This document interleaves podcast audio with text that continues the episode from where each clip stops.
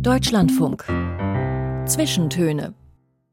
Aus urheberrechtlichen Gründen wurden alle Musiktitel dieser Sendung gekürzt.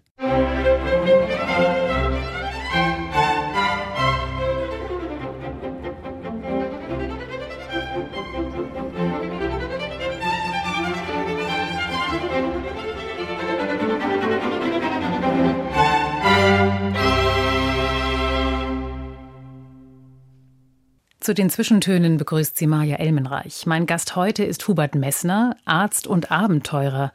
Er hat ganz kleine Menschen ins Leben begleitet, als Neonatologe, also als Mediziner für Neugeborene in Bozen. Und er hat hohe Berge erklommen und schier endlose Eiswüsten durchquert. Grönland zum Beispiel. 1993 einmal der Länge nach durch in nur 34 Tagen, gemeinsam mit seinem Bruder Reinhold. Herzlich willkommen, Hubert Messner. Herzlichen Dank für die Einladung. Sie haben viele Jahre lang als Chefarzt der Neonatologie-Intensivstation in Bozen gearbeitet, haben sich insbesondere um Frühchen gekümmert, also um Kinder, die Wochen, wenn nicht sogar Monate zu früh geboren werden. Kleine Menschen, die wahrscheinlich in eine Hand passen. Richtig.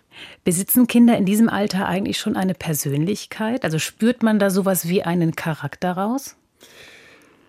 Ich denke, man spürt ihre Persönlichkeit. Es sind Kinder, die vom ersten Tag an sehr aktiv sind, die sich nicht so gern berühren lassen wie andere Kinder, die relativ schlaff sind. Und aber grundsätzlich würde ich sagen, dass alle diese Frühchen, besonders diese Frühchen an der Grenze der Überlebensfähigkeit, die wir definieren können, dass alle diese Kinder eine wahnsinnige Kraft haben, Kraft haben zu leben, eine wahnsinnige Überlebenskraft haben und im Endeffekt große Kämpfer sind. Also einen etwas schlafferen Muskeltonus, wenn ich es richtig verstehe, aber eine Aktivität, die irgendwie von woanders kommt. Es ist nicht nur der Muskeltonus, es ist die Mundmotorik, die Augen, die vieles aussagen. Und da sieht man bei den Kindern effektiv schon ihren Charakter. Was kann das für ein Charakter sein? Kinder, die wissen, wo sie hinwollen. Kinder, die leben wollen also den Lebenswillen, wie vorher gesagt haben, aber Kinder auch, die, ich kann fast sagen, auch sehr selbstbestimmt sind. Woran zeigt sich so eine Selbstbestimmung? So sie entscheiden früher oder später, wenn sie das Atemgerät nicht mehr wollen. Sie melden sich. Also es ist so, dass wir diese Kinder nicht einfach von vornherein sagen, dieses Kind beatme ich jetzt, wie wir es früher gemacht haben. Ob gut oder schlecht, wir beatmen diese Kinder 14 Tage, das war einfach ein Protokoll. Oder wir intubieren diese Kinder, die Kleinen, und beatmen sie für 14 Tage. Heute machen wir das nicht mehr, weil wir erkannt haben, dass diese Kinder eben einen Lebenswillen haben und für dieses ihr Leben auch kämpfen können. Aber wie gesagt, es ist nicht so, dass man einfach das irgendwo nach einem Algorithmus macht, sondern es geht um die Beobachtung dieser Kinder. Und an der Beobachtung dieser Kinder merkt man, ob sie ins Leben wollen oder nicht ins Leben wollen. Klingt nach einer ziemlich intensiven Kommunikation miteinander. Sprechen Sie richtig mit den Kindern? Sprechen Sie sie an? Das ist sehr wichtig zum Beispiel. Sie brauchen Kommunikation. Sonst wären sie allein in diesen Brutschränken. Deshalb haben auch die Eltern 24 Stunden dabei. Die Eltern sollen mit ihnen sprechen, die Eltern sollen mit ihnen Musik hören. Aber auch wir Ärzte wir melden uns, wenn wir so ein Kind untersuchen zum Beispiel. Es geht nicht einfach hin, wir machen den Inkubator auf und dann macht man eine Untersuchung, sondern wir gehen hin, wir streichen ein Kind über den Kopf. In dieser Form kommunizieren mit den Kindern und die Kinder verstehen, dass jemand da ist. Und wir reden auch mit den Kindern. Wie geht's dir heute? Oder wieso bist du so unruhig? Klar spricht man das mit den Kindern. Das wird einfach automatisch macht man das. Und Sie nennen sie beim Namen womöglich. Haben die alle schon einen Namen, wenn Sie bei Ihnen auf der Intensivstunde sind? Also ab dem ersten, zweiten Tag haben die alle schon einen Namen. Und wir nennen sie einen Namen. Das finde ich sehr wichtig, dass sie nicht die Nummer 1 oder Nummer 2 oder Nummer 3 sind, sondern die haben alle einen Namen. Sind Kinder, die wir auf Station haben und auch bei den Besprechungen wird das Kind mit Namen genannt. Ich will nicht hören, das Kind auf Bett 1, das Kind auf Bett 2. Dann weiß ich, dass dieser Kollege das Kind irgendwie oberflächlich beobachtet bzw. untersucht hat. Ich könnte mir nämlich vorstellen, dass ja manche Eltern sehr überrascht werden von so einer Geburt und man wird ziemlich schnell, ziemlich plötzlich zum Patienten bzw. zu einer Patientenfamilie auf so einer Neonatologie-Intensivstation. Und dann haben vielleicht einige noch gar keinen Namen sozusagen gesucht. Aber das ist schon eigentlich wichtig, um diese Kinder auch als Menschen, als Persönlichkeiten zu respektieren. Denn Respekt spricht jetzt so aus ihren Worten. Richtig. Und wir sagen das den Eltern auch. Also wenn sie aus der ersten Schockphase heraus sind, die Eltern klarweise sind, wie sie richtigerweise sagen, unsicher. Sie haben riesige Sorgen. Sie haben Sie sind verzweifelt teilweise.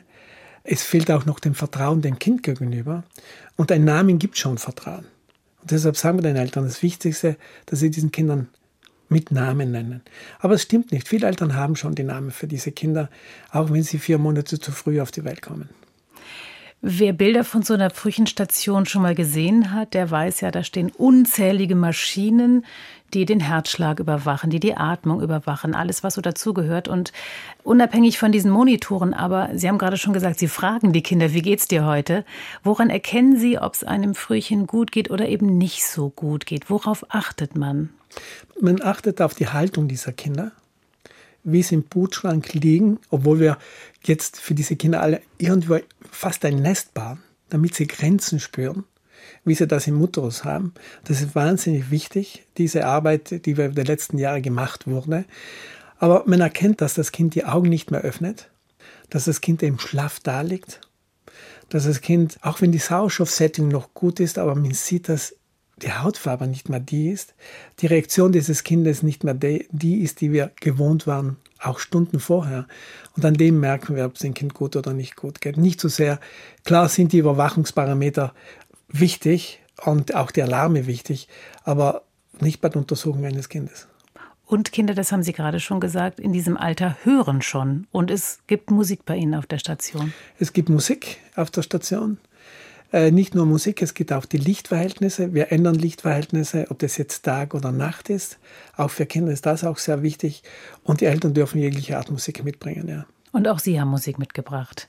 Sie haben nämlich, damit wollen wir anfangen, die britische Rockband Dire Straits mitgebracht mit einem Country-inspirierten Walk of Life. Der Titel habe es Ihnen angetan, haben Sie gesagt. Walk of Life, der Gang, der Weg des Lebens. Des Lebens.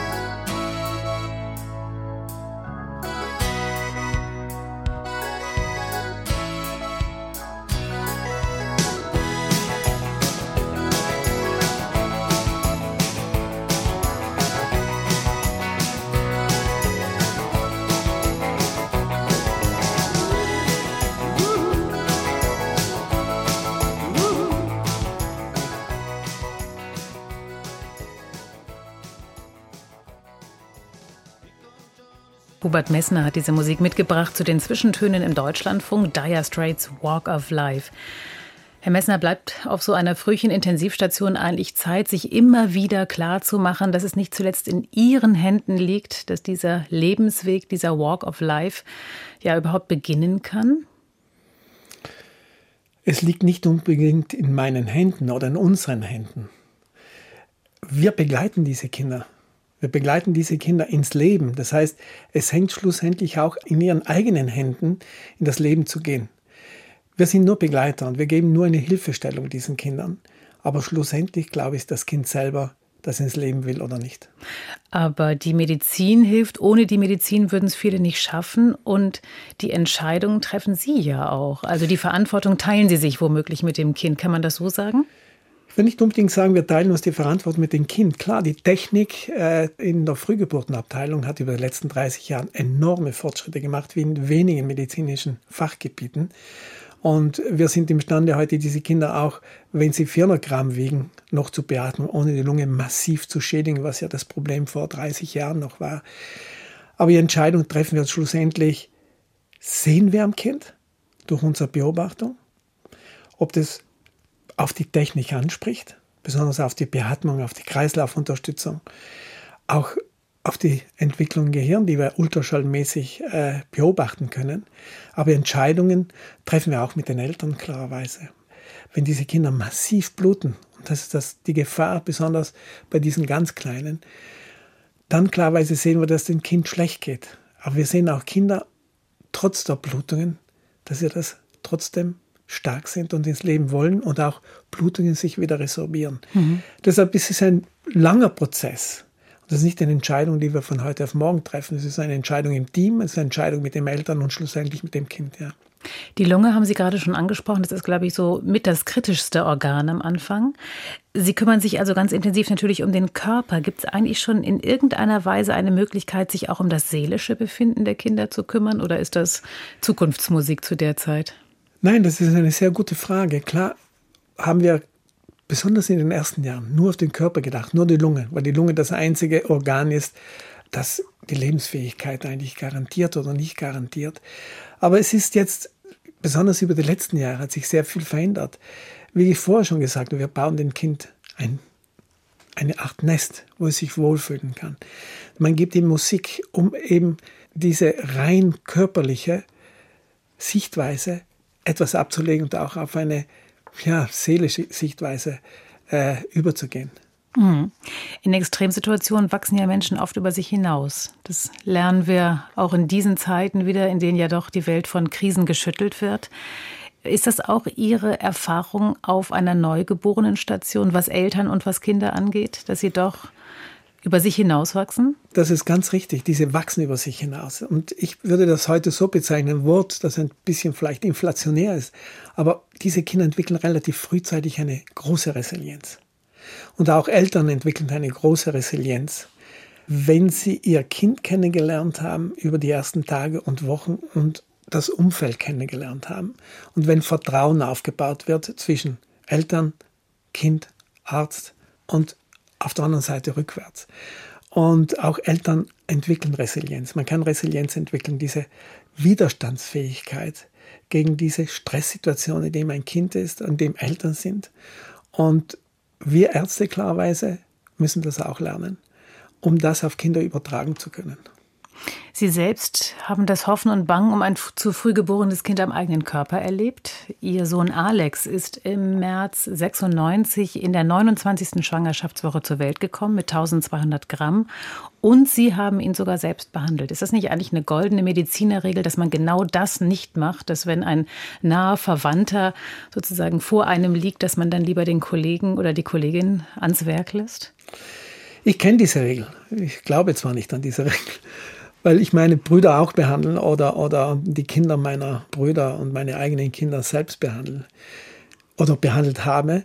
Ich finde, in dem Moment war es einfach so, ich wusste, ich habe die meiste Erfahrung auf dieser Station. Und die stärksten Nerven? Äh, nicht unbedingt, aber sicherlich äh, war ich nie in Panik. Ich habe gelernt, in diesen, auf Intensivstationen, besonders im Kreissaal, nicht in Panik zu verfallen. Und das lernt man nur über Jahre. Es war das das Erste. Zweitens die Erfahrung. Und ich wollte ihn auch selber behandeln. Um irgendwie auch meine Kollegen nicht zu belasten. Ich denke, ich hätte meine jungen Kollegen, die waren ja alle jünger als ich, ich hätte sie wahnsinnig belastet, wenn ich gesagt habe, geh du ran, mach du das. Und ich glaube, das war das Beste so. Auch die ganzen Komplikationen, er hat wirklich schwere Komplikationen gehabt, an denen ich selbst fast verzweifelt bin. Also er hat mich schon in meinen klinischen Tun herausgefordert. Aber ich wusste, ich kann das und äh, habe dann wirklich nach einem Algorithmus gearbeitet, außer in einer Situation, wo er dann plötzlich wieder sehr, sehr schlecht wurde, wo ich nicht verstanden habe, was passiert ist. Und dann ist das Problem so, dass du deinen Algorithmus verlierst und plötzlich Vater bist und nicht mehr Arzt bist und dann merkst du das, dann machst du Fehler. Dann wird das Ganze subjektiv. Aber ich habe mich gefangen und auch diese zweite schwere Komplikation in den Griff bekommen und er hat das Ganze sehr gut überlebt, ja. Gott sei Dank. Was macht Alex heute?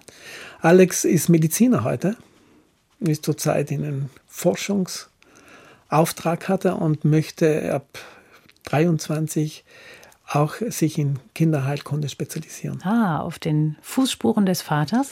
Ja, obwohl wir ihm da nie den Weg gezeigt haben. Aber er war relativ ab seiner Abiturzeit war ihm klar, dass er Medizin machen will. Er hat diese schwere Aufnahmeprüfung in Innsbruck geschafft und es macht ihm Spaß, ja.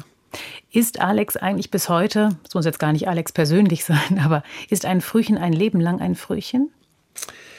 Nein, ein Frühchen ist ein, ein Frühchen ist ein Leben lang ein Frühchen. Ein Frühchen wächst aus diesen kleinen Schu Schuhen oder Fußsohlen früher oder später heraus und äh, macht sein eigenes Leben.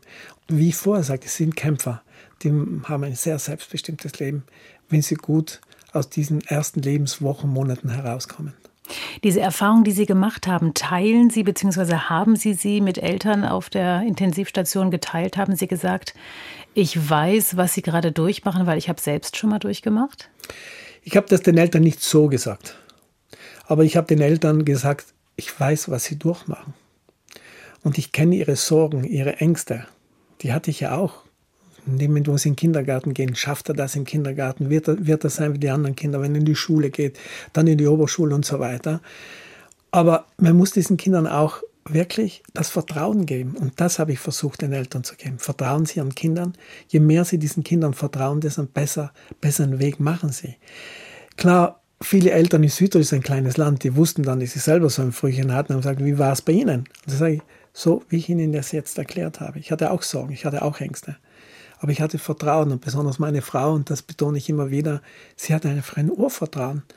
Sie dachte nicht, dass ich der beste Arzt wäre und deshalb schon das Problem gelöst ist. Nicht in diesem Sinne, sondern sie hatte einfach nur Vertrauen in ihren Sohn. Ah, gar nicht so ein Vertrauen unbedingt in die Medizin, sondern. In ihren Sohn. Ja, die großen Fragen des Menschseins, in denen geht es auch in Bob Dylans Klassiker Blown in the Wind. Auch das ein Wunsch von Hubert Messner.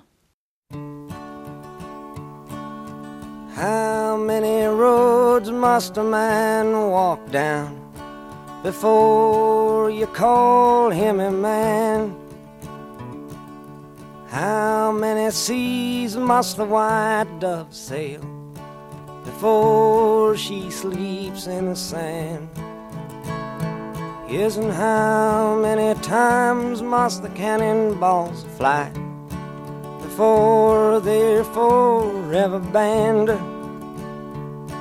The answer, my friend, is blowing in the wind. The answer is blowing in the wind.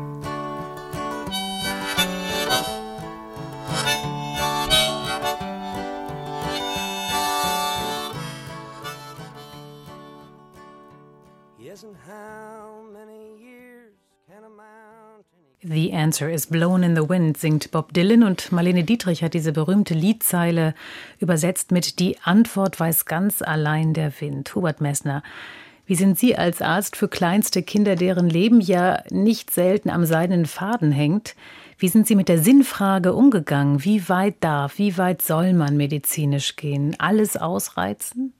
Eine wichtige Frage, die sich nicht so sehr über die ersten Jahre als Arzt, sondern eher später entwickelt hat. Und ich habe mich mit diesen ethischen Fragen beschäftigt. Wie klein ist zu klein? Was darf überleben? Müssen wir wirklich jegliche Technik einsetzen für diese Kinder, auch wenn das Risiko einer schweren Beeinträchtigung gegeben ist? Wer zum Beispiel entscheidet? Das sind viele Fragen, mit denen ich dann mich beschäftigt habe. Normal sind das nur die alten Männer mit den weißen Haaren, die das machen. Und es hat auch Spaß gemacht, weil ich wirklich empfunden haben, wir müssen uns mit diesen Sachen auseinandersetzen, besonders in den Jahren, wo wir von der 28. Woche, denke die Grenze in den 70er Jahren war 28. Woche. Und wenn wir begonnen haben, dann hinunterzugehen in die 24. Woche, von der 24. Woche in die 23. Woche, jetzt sind wir in der 22. Woche, wo ich zum Beispiel nicht sehr glücklich bin, weil Kinder klarweise überleben mit der Technik, die wir heute haben. Aber wollen sie wirklich dieses Leben, das wir ihnen geben? Mit der Wahrscheinlichkeit von mehr als 50 Prozent einer sehr schweren Beeinträchtigung. Es ist ja nicht nur das Kind, sondern es ist die ganze Familie, die klarweise mit dem Kind dann leben muss. Und es geht dann um die große Frage, geben wir diesen Kindern wirklich eine Lebensqualität? Ist es wichtig, von Lebensqualität zu reden oder nur von dieser Heiligkeit des Lebens, mit dem wir uns auch beschäftigen müssen oder beschäftigt haben? Ich bin der Meinung, es geht vordergründig um die Qualität des Lebens. Und Sie fragen mich wahrscheinlich, was ist Qualität des Lebens? Das für wollte jeden, ich fragen jetzt, genau. Das ist für jeden was anderes. Ich sage, Qualität des Lebens ist, kommunizieren zu können.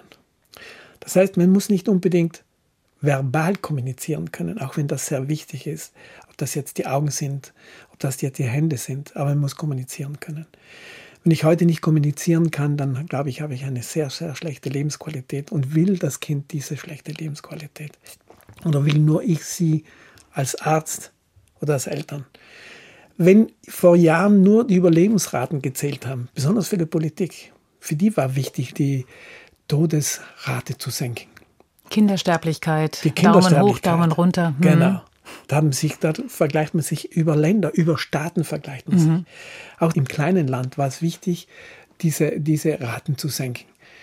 Und ich habe später gesagt, das ist wichtig, aber nicht nur. Wichtig ist besonders die Lebensqualität, die wir diesen Kindern nach Hause geben.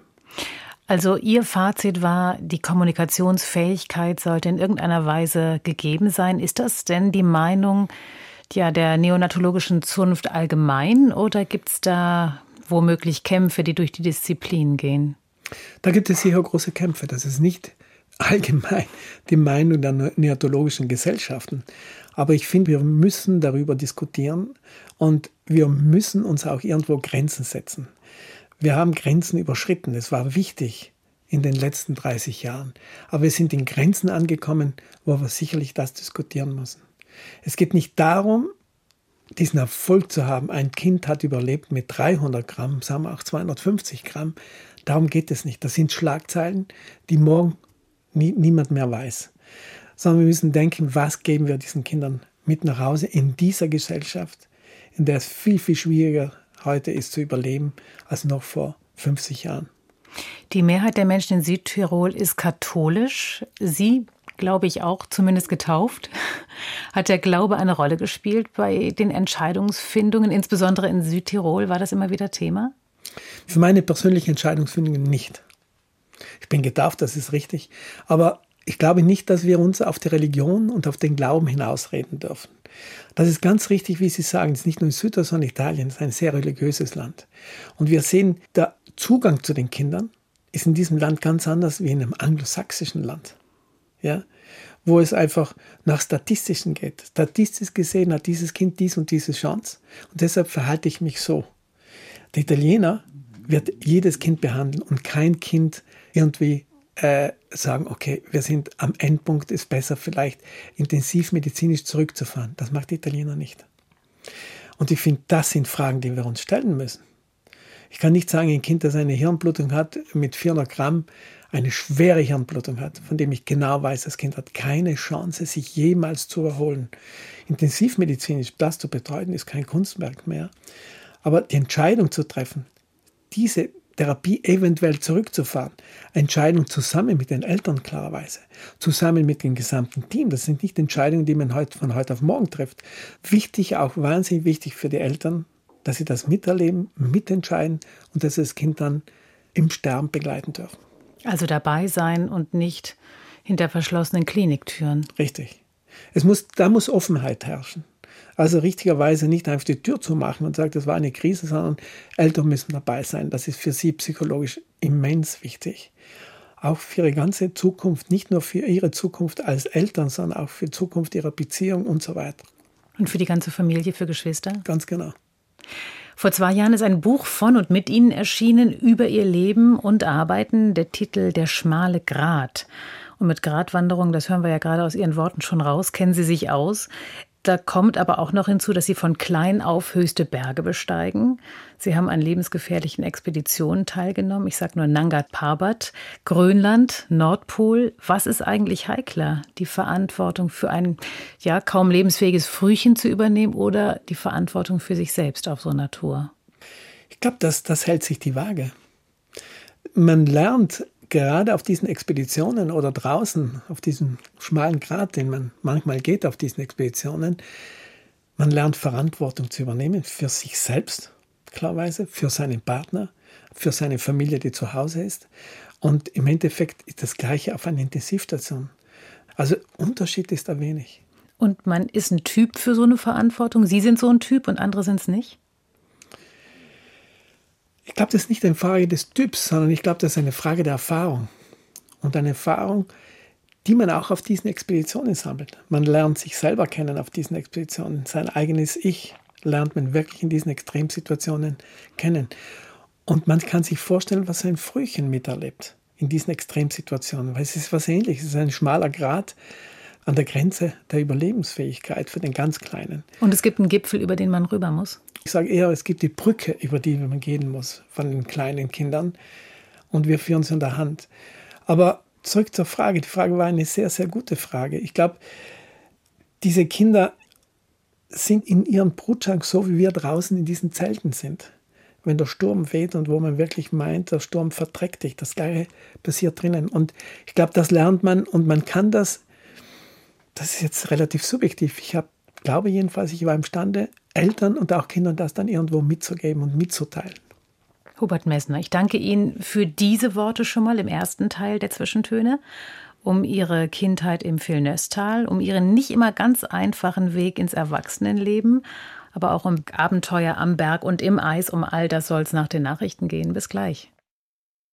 Im Zwischentöne-Studio heute Maja Elmenreich und als Gast der Südtiroler Hubert Messner, erfolgreicher und überaus erfahrener Arzt für Neugeborene, erfahren aber auch als Expeditionsarzt der seinen Bruder, den Bergsteiger Reinhold Messner, betreut hat, etwa bei einer Himalaya-Tour auf den Lotse, einen der berühmten Achttausender. Herr Messner, Sie sind 1953 geboren worden in Brixen und aufgewachsen im Vilnöstal.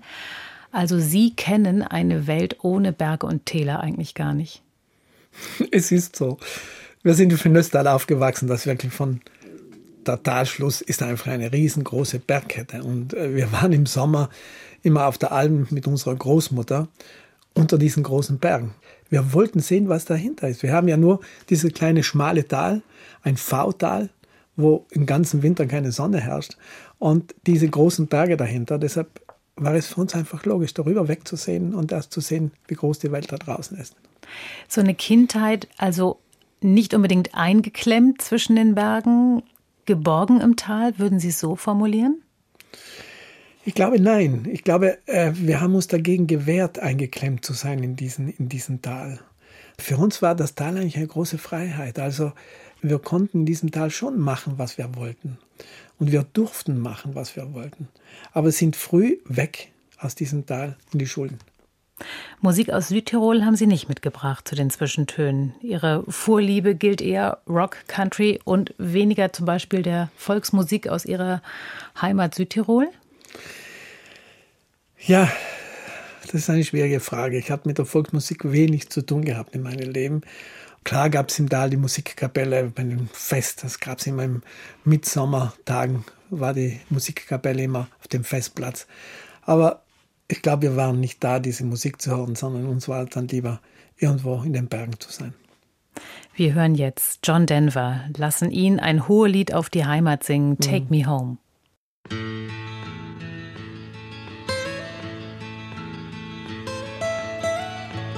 almost heaven.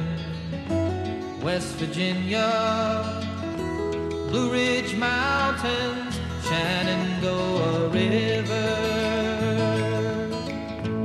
Life is old there, older than the trees, younger than the mountains, growing like a breeze. Country roads,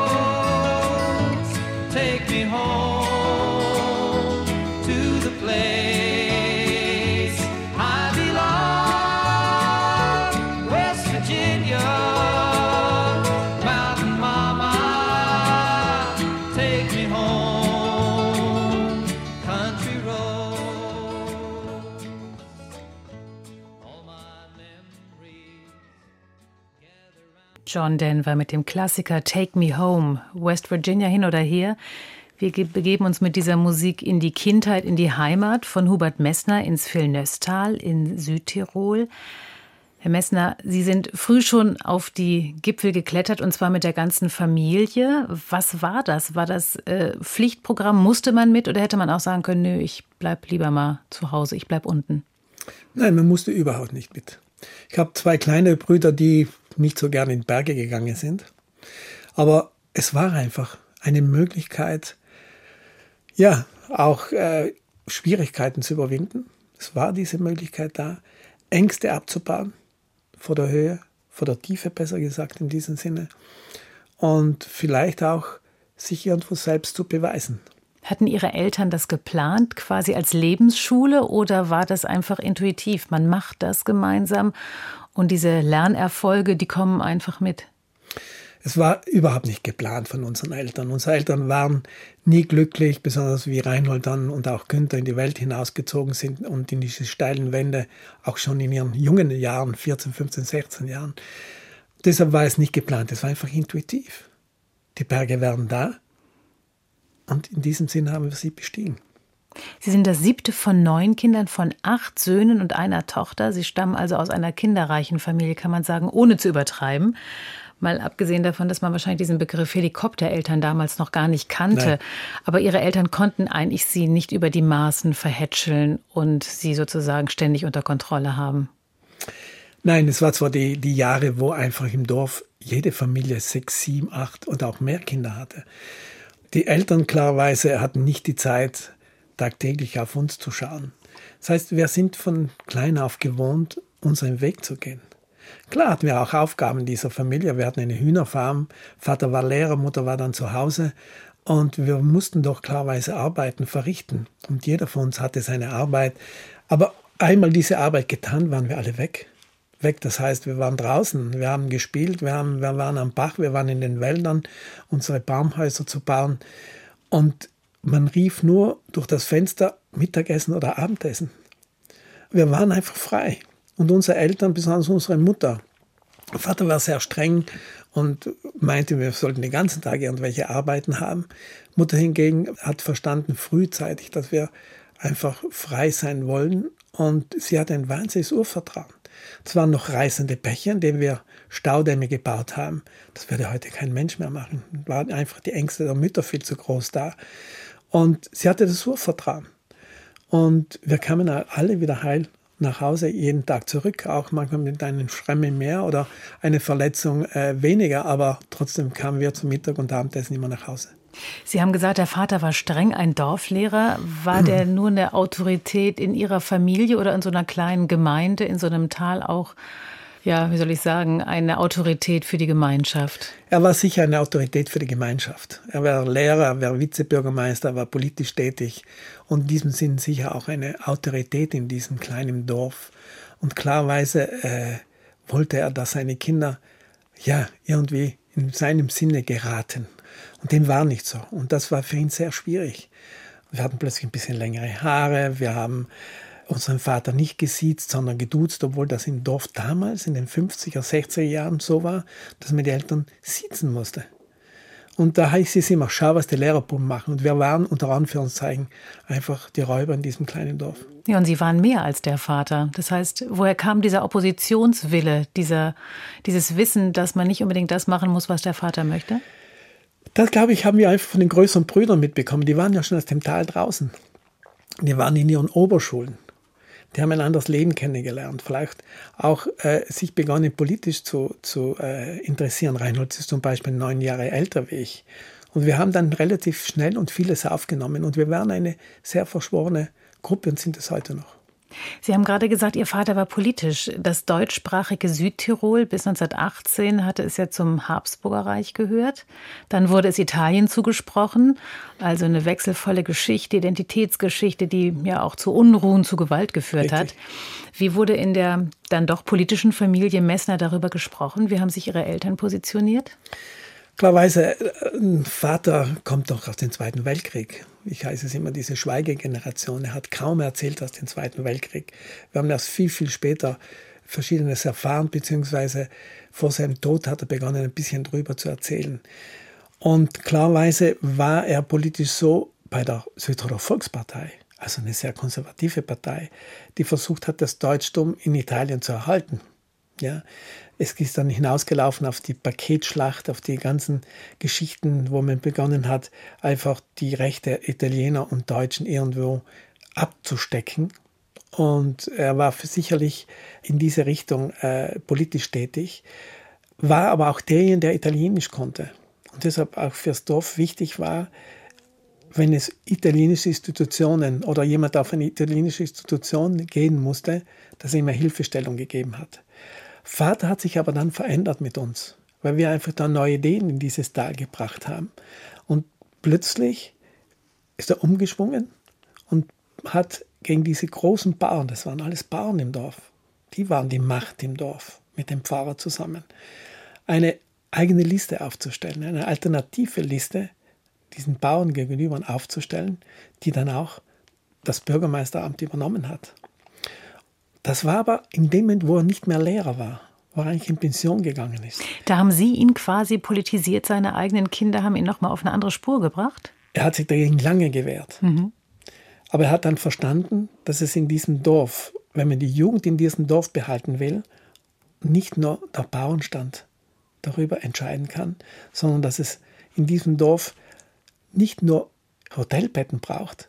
Dagegen hat das immer etwas gewährt. Er wollte irgendwie diesen sanften Tourismus und das schon vor vielen, vielen Jahren in dieses Dorf bringen. Das heißt aber für die Kinder ein Eislaufplatz, das heißt Langlaufläupen. Das hat er teilweise dann alles selber gemacht, weil im Dorf und in der Gemeinde niemand sich dafür zuständig fühlte und gesagt, das machen sie nicht.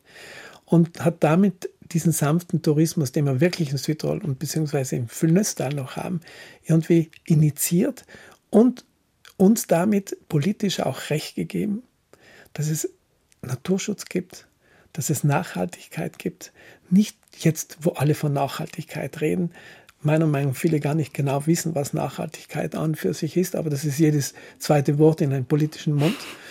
Und äh, er hat das dann wirklich so gelebt und noch einmal versucht, eine Richtung dem Dorf zu geben, die heute noch irgendwo da ist. Ja. Mhm. Aber Sie mussten auch erstmal raus aus dem Tal, also die Jugend zu halten, das Ziel Ihres Vaters, das war in Ihrer Jugend noch nicht ganz möglich, weil man einfach, ja, die, die schulische Versorgung ist begrenzt in so einem Tal. Das heißt, Sie mussten, so wie Ihre Geschwister auch schon, früh das Elternhaus verlassen, um die Schule fortzusetzen. Mhm.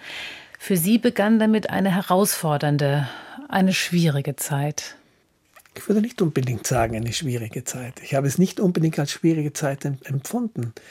Klarweise, es war einfach ganz eine andere Welt. Es war eine sehr strukturierte Welt. Wir hatten wenig Struktur vorher.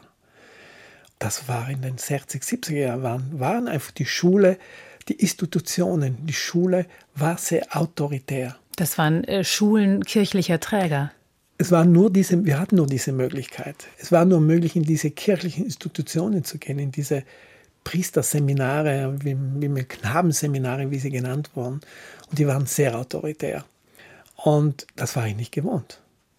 Obwohl ich einen autoritären Vater auch hatte, aber nicht gegen den wir uns ja schon als Kinder gewehrt haben. Und ich hatte dann Schwierigkeiten dort mit diesen Herren und Damen, beziehungsweise es waren fast nur Herren, also als Pfarrer und Patres dort mich zurechtzufinden, das ist richtig. Sie haben sich nicht brechen lassen wollen.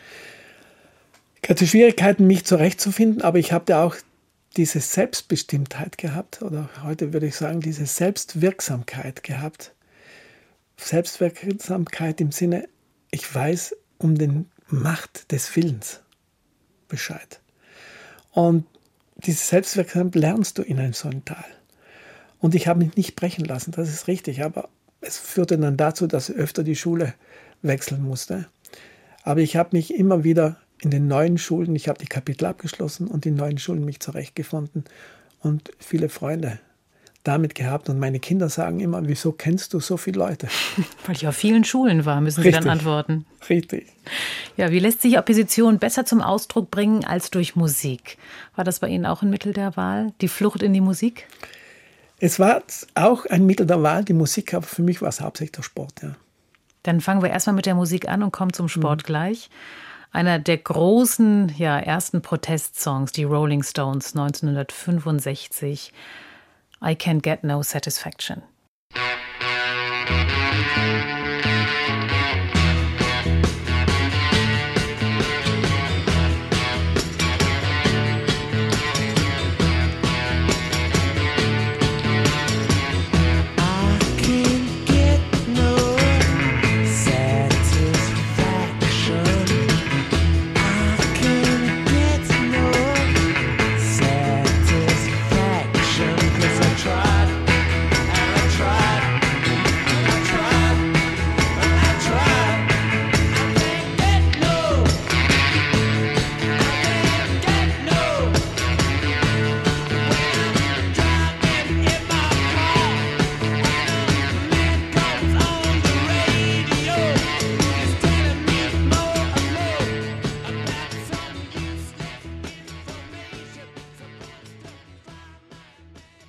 Hubert Messner ist heute unser Zwischentöne-Gast im Deutschlandfunk. Die Rolling Stones hat er sich gehört, hat er sich gewünscht. Musik haben wir also gehört, so rum.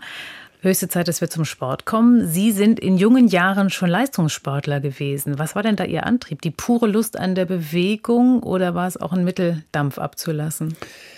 Es war beides.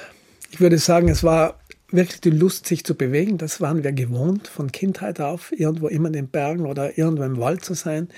Aber es war auch die Möglichkeit, in diesem Druck, den ich verspürt habe, in diesen autoritären Systemen Dampf abzulassen. Und es war schwierig, äh, auch die Schule zu überzeugen, dass ich das machen möchte. Man hat mir das dann früher oder später zugestanden, aber ich durfte das nur am frühen Morgen machen. Also bevor die Messe war, bevor die Schule begann, weil nachmittags musste man studieren. Und muss man in diesen riesen Studiersälen sitzen unter Aufsicht und studieren.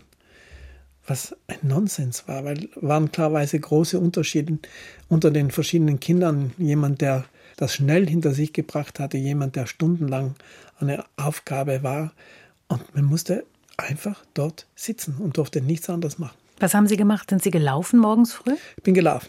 Gesprintet oder lange Strecken? Nein, ich war in meinen jungen Jahren Mittelstreckenläufer, ganz jung, die 1000 Meter, später 1500 und im größeren Alter, im, im, wenn ich etwas größer wurde, dann die 5 und die 10.000 Meter, ja. Ihr Bruder Reinhold ist ja neun Jahre älter, haben Sie vorhin schon gesagt. Der war in den 60ern schon ein ja durchaus bekannter Bergsteiger. Internationale Aufmerksamkeit hat er schon bekommen, insbesondere in den Alpen hat er schon Rekorde erreicht. Was für eine Beziehung hatten Sie zu dem damals? War das der große Bruder angehimmelt, aber dann auch irgendwie weit weg? Nein, ich finde, er war für uns einfach der Bruder. Wir wussten, er war in den Bergen unterwegs, aber wir wussten ja relativ wenig von den Ostalpen zum Beispiel, von den großen Wänden, die habe ich alle erst viel später kennengelernt. Deshalb war für uns, wenn er in den Bergen war, als wäre er zu Hause in den Bergen gewesen. Deshalb war es für uns auch von der Kommunikation her, die gab es ja nicht. Wir wussten eigentlich relativ wenig. Wir wussten, dass er weg ist, wir wussten, dass er zurückkommt. Er war einfach unser großer Bruder. Und dann kam aber eine Nachricht. Wir kommen in das Jahr 1970 ein Schicksalsjahr für die Familie Messner. Sie sind 16 Jahre alt, besuchen ein Gymnasium in Meran. Und im Sommer erreicht sie alle die Nachricht, dass ihr Bruder Günther ums Leben gekommen ist. Ihre Brüder Reinhard und Günther waren bei einer gemeinsamen Expedition zum 8000er Nanga Parbat. Herr Messner, erinnern Sie sich noch an diesen Moment, als diese Nachricht Sie erreicht hat? Ich erinnere mich klarerweise, als wäre es gestern gewesen, an diesen Moment. Und zwar, es hieß nicht, der Günther ist verstorben. Es hieß nur, Günther kommt nicht mehr nach Hause. Warum diese Formulierung? Niemand wollte eigentlich sagen, er ist gestorben, er ist tot. Und Reinhold war irgendwo auch verloren. Er wusste ungefähr, wo er ihn verloren hatte, wo Günther wahrscheinlich, und ich weiß das, weil ich dann später öfters dort war, wo das passiert ist, wo er einfach unter eine große Lawine gekommen ist und Reinhard auf der anderen Seite von diesem Lawinenkegel war und Glück gehabt hat, nicht darunter zu kommen. Es gab keinen Toten in diesem Sinn. Und ich finde eigentlich, im Telegramm zu sagen, er kommt nicht mal nach Hause, eigentlich eine schöne Redewendung. Das ist ja auch die Bedeutung, die es für Sie gehabt hat genau, in dem Moment. Genau.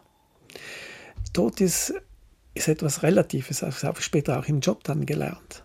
Tod heißt keine Hoffnung haben.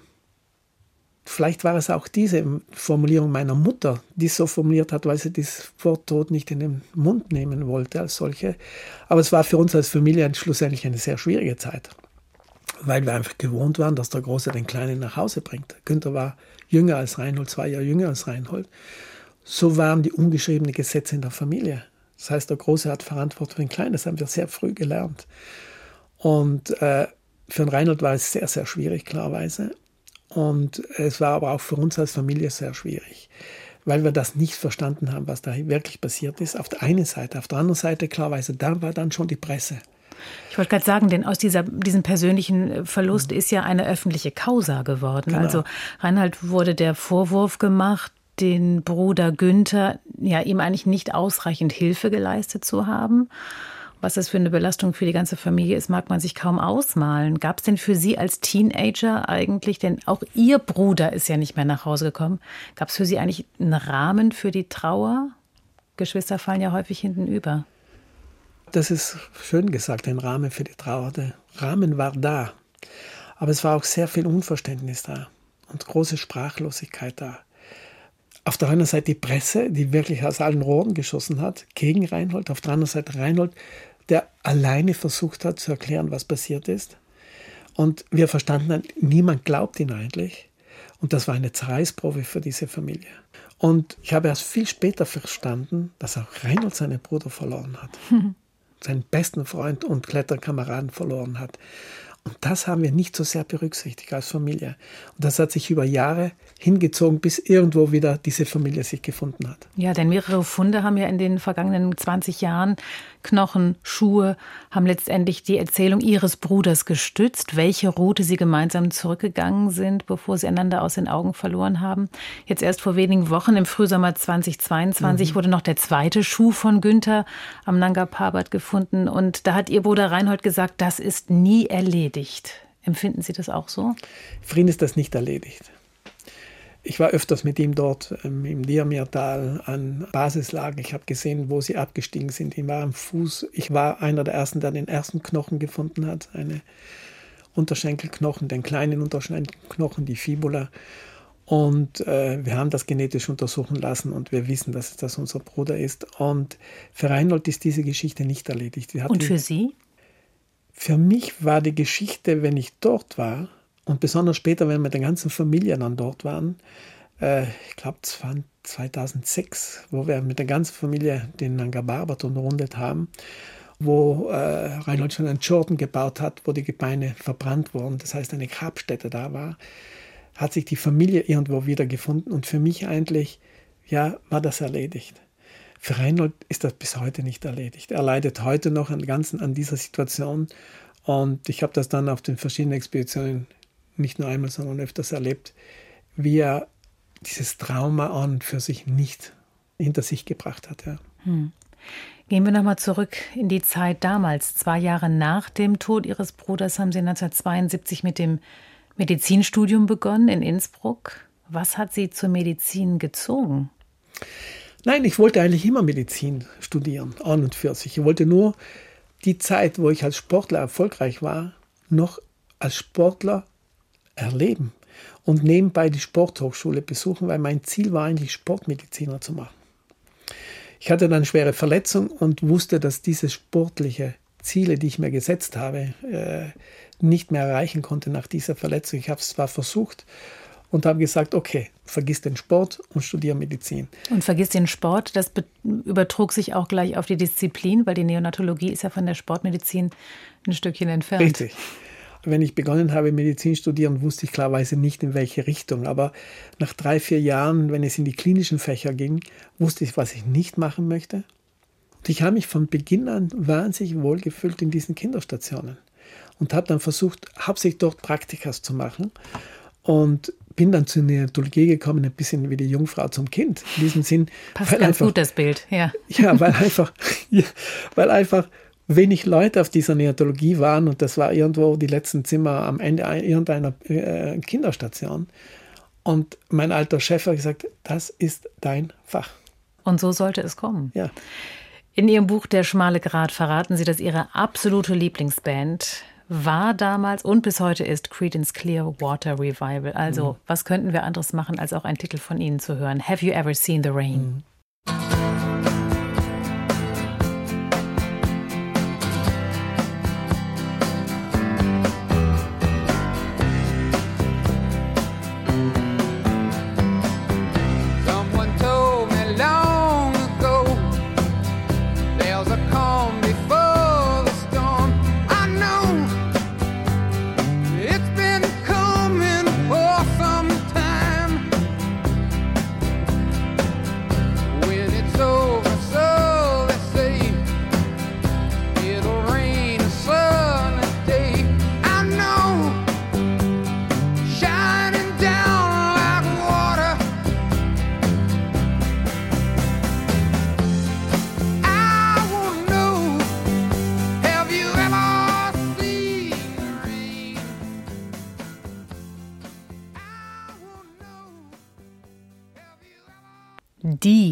Lieblingsmusik von Hubert Messner. Have You Ever Seen the Rain von Creedence Clearwater Revival.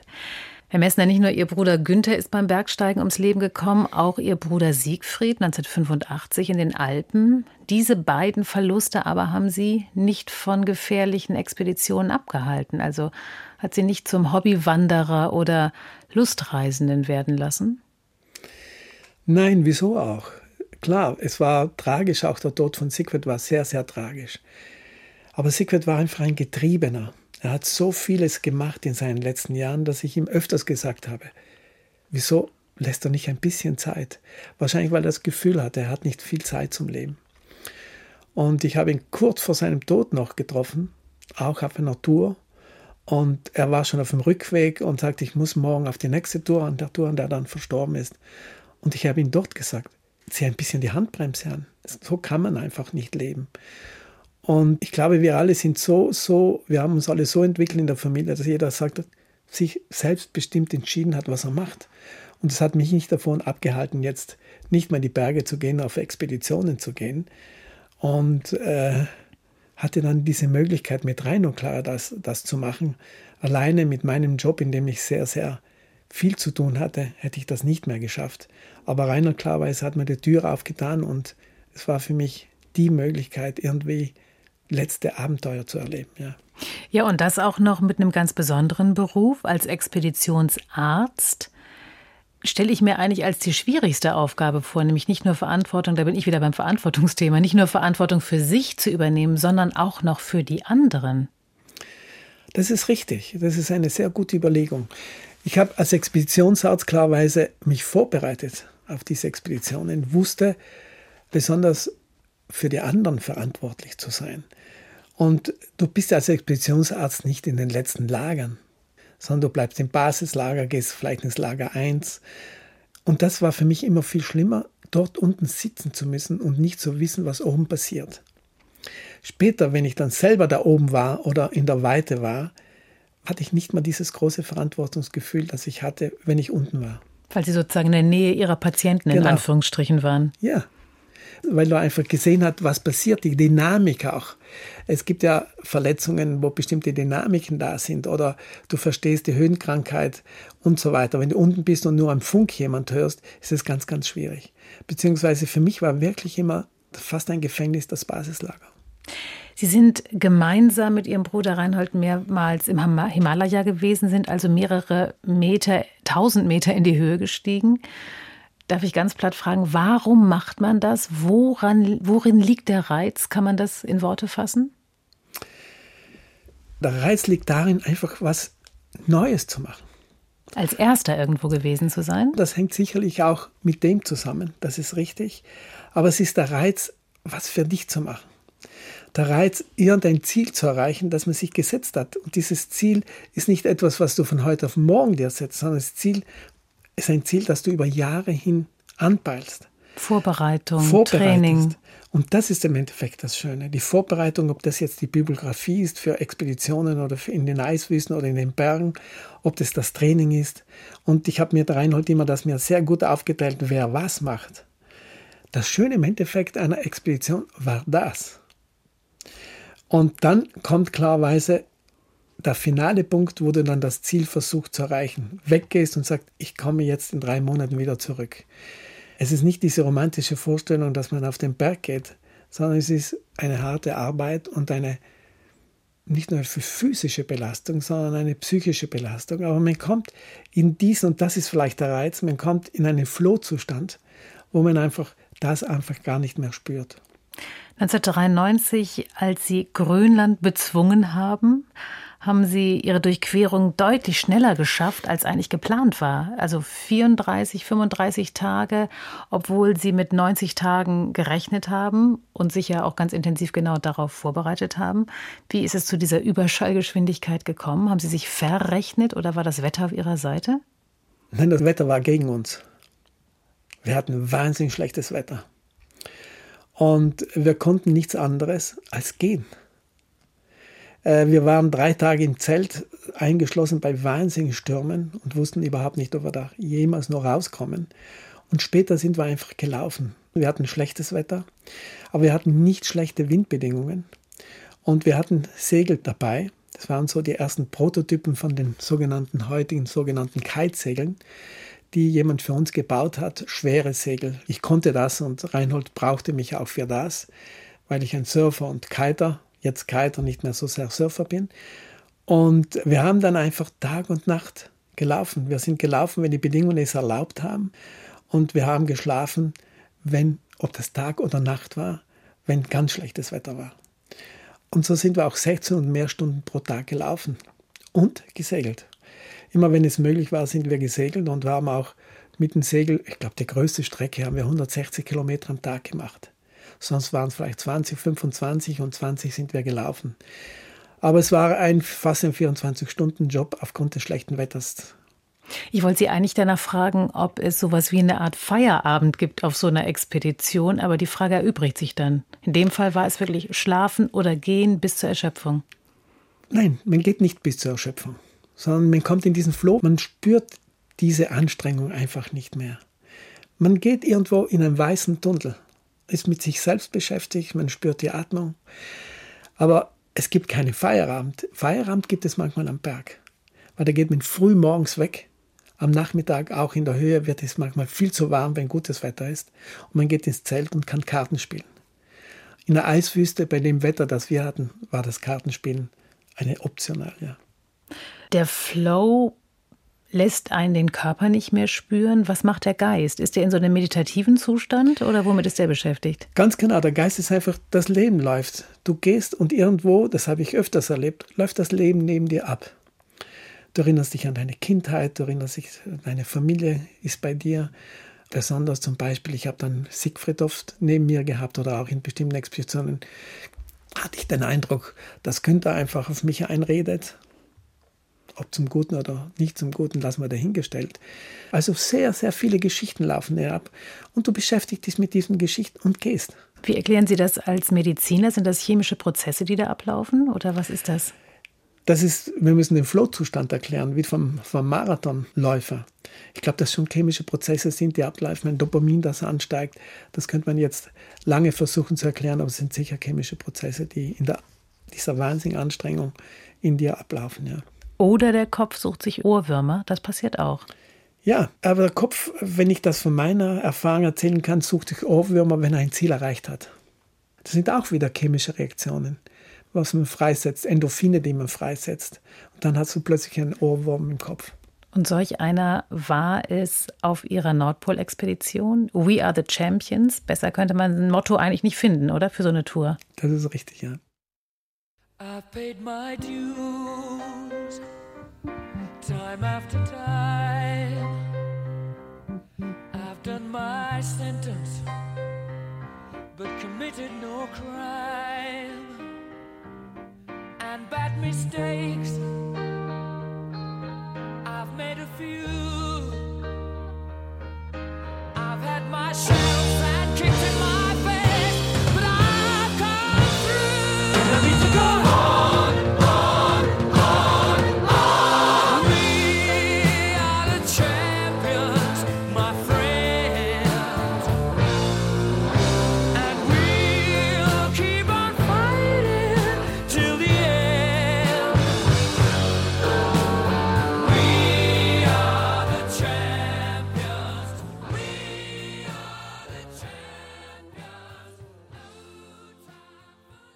Das ist die Siegeshymne überhaupt. Hubert Messner hatte We Are the Champions im Ohr, als er mit seinem Bruder Reinhold 1995 alles daran gesetzt hat, den Nordpol von Russland nach Kanada zu überqueren.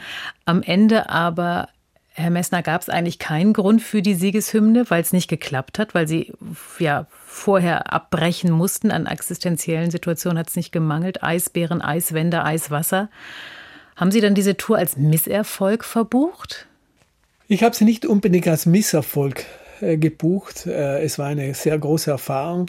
Aber ich muss gestehen, ich wäre gerne weitergegangen. Sie hätten es gerne geschafft oder Sie wären gerne gegangen? Ich wäre einfach gerne weitergegangen bis zum Pol. Aber unsere Idee war ja, über den Pol nach Kanada zu gehen.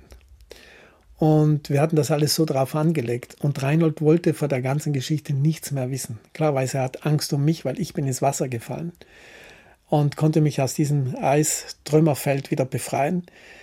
Und dort habe ich erfahren, wie er unter diesem Trauma an Angabarbet leidet, weil er hat mich in diesem Wasser, in dieser extrem gefährlichen Situation nicht nach meinem Namen gerufen, sondern Günther gerufen. Es war ein wahnsinniger Sturm, es war wahnsinnig kalt, wir hatten minus 50 Grad, das Eis zerbroch überall und es war ein wahnsinniger Lärm und hat so gebrüllt, dass ich das auch gehört habe. Und wir sind dann äh, die ganze Nacht über diese Eistrümmer, haben uns weggerettet und am nächsten Morgen, wo das Ganze sich beruhigt hatte, sagte ich, wir können weitergehen. Wir hatten einen Schlitten verloren, einen hatten wir noch und wir können bis zum Pol schaffen wir das mit links. Nein, er wollte zurück. Er war wahrscheinlich so aufgebracht durch diese Geschichte und er wollte einfach nach Hause. Ich bin dann später noch 96 und 97 zurück zum Pol und war 97 dann am Pol, ja. Sie wollten es einmal schaffen. Richtig. Ich wollte einmal diesen Pol, ja, diesen Pol sehen und festgestellt, da ist nichts. Ich wollte gerade sagen, ist doch wahrscheinlich relativ unspektakulär, oder? Richtig. Da ist nichts. Wenn du auf dem Gipfel stehst, siehst du den Gipfel und siehst weit die Welt an den Horizont.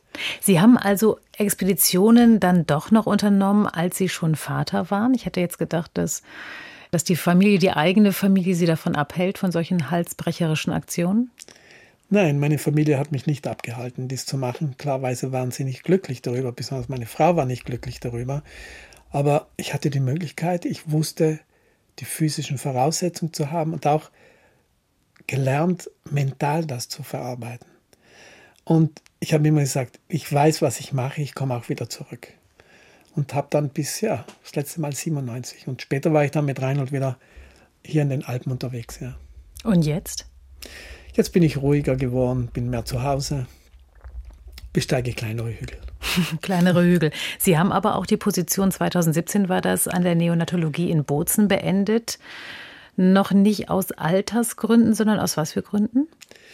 Das war eine Bauchentscheidung von heute auf morgen, die ich getroffen habe, weil man wollte, dass ich einen ganz anderen Job in diesem Gesundheitssystem Südtirols übernehmen sollte. Und ich wollte das nicht.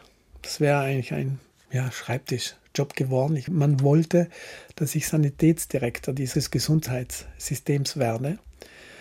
Ich war schon sanitätspolitisch über die letzten Jahre tätig. Ich war Vertreter von den Chefärzten in Südtirol über Jahre und man wollte mich in diese Position bringen. Und ich habe, sei es der Politik, wie auch dem Generaldirektor gesagt, dass ich das nicht mache. Man meinte dann, dass ich Verantwortung hätte für dieses Gesundheitssystem. Und ich habe gesagt, ich habe nur Verantwortung für meine Station und sonst keine. Und äh, man wollte mich auflaufen lassen in einer Sitzung. Und dann habe ich beschlossen, äh, das Gesundheitssystem zu verlassen. Das heißt, Sie haben auch die ja so geliebte Arbeit mit den Patientinnen und Patienten auch geopfert für diese Entscheidung? Wären Sie gerne Arzt? Ich wollte einfach Kliniker bleiben und Arzt bleiben. Ich habe dann noch mit dem Betrieb äh, schon ein Abkommen getroffen, weil ich hätte an dem Tag gehen können. Und das hat mir klar kein Mensch geglaubt.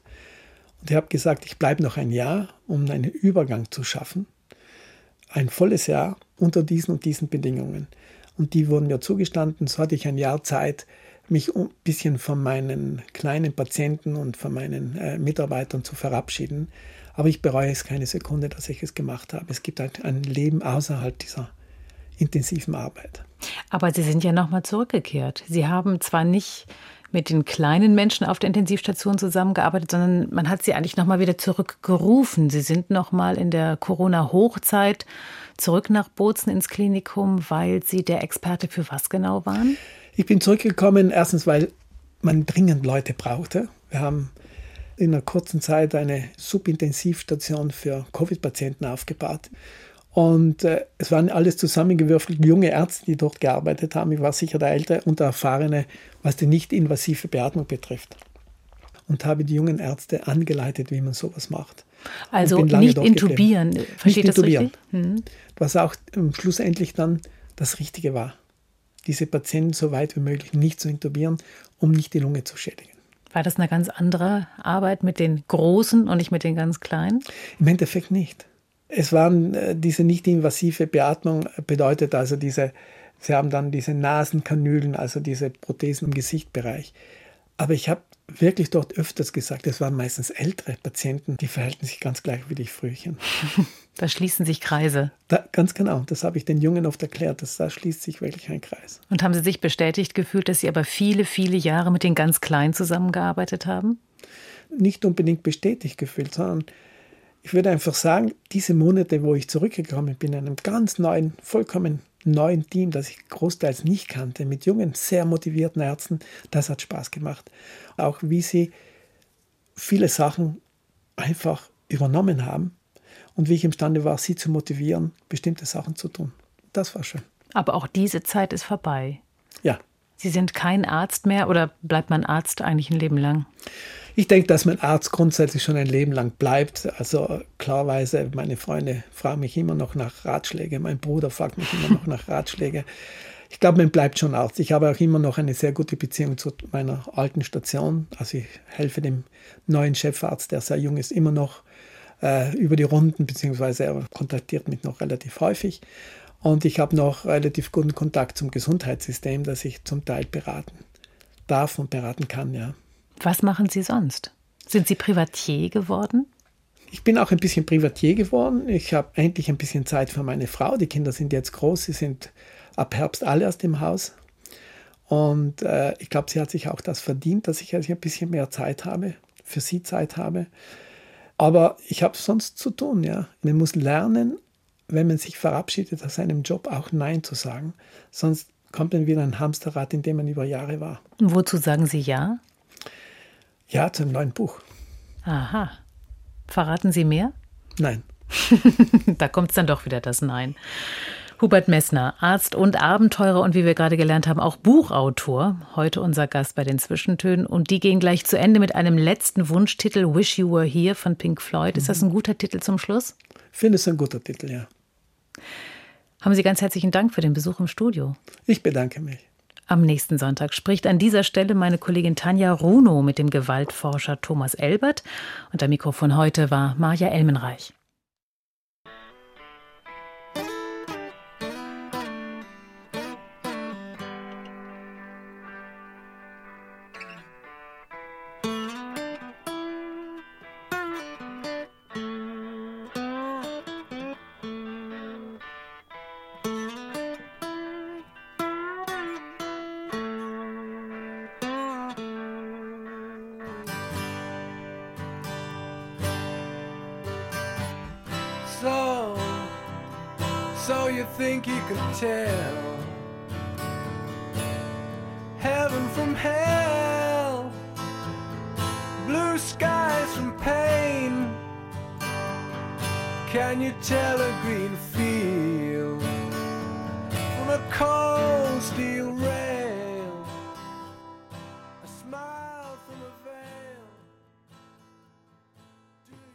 Aus urheberrechtlichen Gründen wurden alle Musiktitel dieser Sendung gekürzt